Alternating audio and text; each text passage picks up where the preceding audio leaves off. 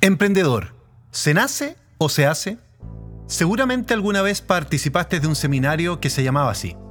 Una pregunta absurda que duda cabe. Es como suponer que naces artesano, astronauta, deportista o conductor de drones. Y seguramente también participaste de algún seminario que prometía que algún emprendedor contaría cómo la hizo. Entonces tú te dijiste, iré a escuchar cómo la hizo el que la hizo. Está sentado allí y el expositor, que casi siempre es su nombre, cuenta cómo empezó sin capital pero con mucha pasión, paciencia y perseverancia. Soy un buen hijo de P, dice a modo de chiste. Risas, aplausos, gritos. Entonces te preguntas, ¿por qué si yo soy apasionado, paciente y perseverante aún no la hago? Sigues esperanzado, el que la hizo ya dará la receta. Sigue la charla, pasa los minutos, pero nada de nada. El que la hizo ahora está dando una definición de emprendimiento y habla de Steve Jobs, de Elon Musk, de Jeff Bezos, ídolos dice. El que la hizo vibra con lo que cuenta. Relata anécdotas, repasa cifras, recuerda nombres, pero no muestra prácticas concretas de las que puedas aprender. Sales de la charla algo cabizbajo.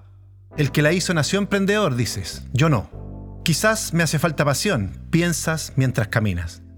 ¿Por qué pasa esto? ¿Por qué el que la hizo no es capaz de mostrar cómo la hizo? Porque en general quienes la hicieron conocen bien su proceso, pueden detallarlo, dar cifras, contar anécdotas, pero no tienen una interpretación potente de cómo lo hacen. Y no están obligados, son emprendedores, no académicos ni estudiosos del tema. Sin lugar a dudas, la actividad emprendedora requiere mucho más que pasión, paciencia y perseverancia. Y afortunadamente se basa en habilidades que podemos entrenar, desarrollar o reforzar. ¿Cuáles son entonces estas habilidades entrenables? Si observas, todos los emprendedores que la hicieron descubrirás algunas de las siguientes habilidades muy desarrolladas en ellas o ellos. La primera, la capacidad de escuchar oportunidades.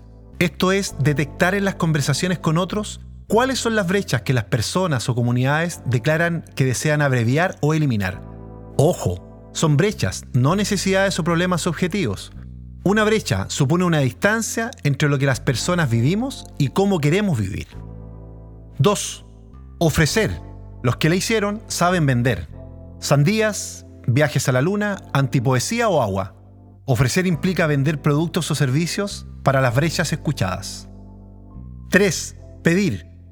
Una vez que venden, los que la hicieron son capaces de armar cadenas para obtener o fabricar lo que los clientes esperan de él. Pedir es una habilidad fundamental para hacer que los equipos sean productivos y los proveedores y socios clave aporten sus habilidades y sus capacidades. 4. Evaluar.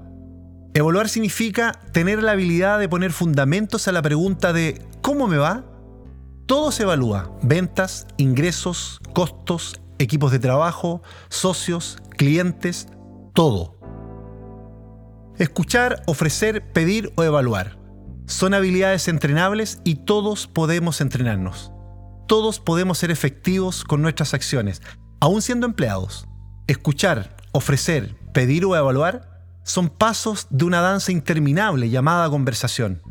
Y el emprendimiento es un tipo específico de conversación humana, mediante la cual las personas nos comprometemos a resolver brechas de otras personas o de nuestras comunidades. Conversando. Así la hizo el que la hizo. Surtidor en cero.